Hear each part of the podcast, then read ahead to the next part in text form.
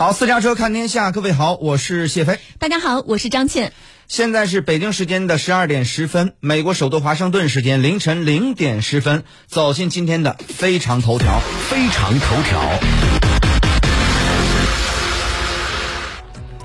美国前。美国前国务卿基辛格日前批评美国领导层在乌克兰问题和中国台湾的问题上欠缺视野，导致美国同中俄濒临开战。另外，基辛格也改口指出，乌克兰必须在事后被当作北约成员国对待。基辛格日前在美国《华尔街日报》的采访当中指出，美国政府日前欠缺一位伟大的领袖带领，也拒绝运用传统外交方式。他指出，现代美国领导人的外交手段倾向以宣教方式，在谈判时试图改变或谴责对方，而不是采取思想渗透。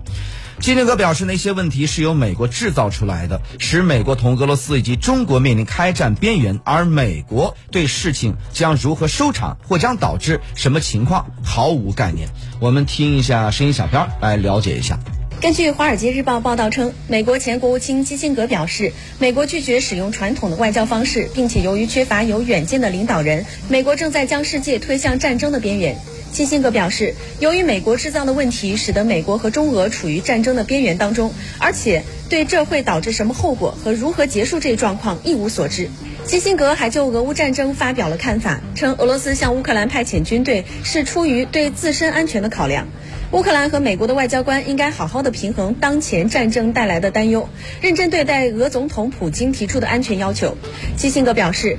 当前，美国领导人企图将外交视作为与对手的私人关系，他们倾向于改变或者是谴责对方，而不是了解别人的思想。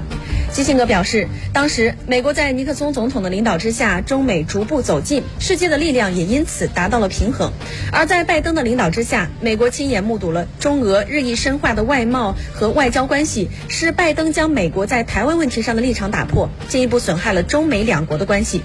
对此，基辛格还对拜登发出了呼吁，称：“你现在必须设定目标，并且不要再加速紧张局势。”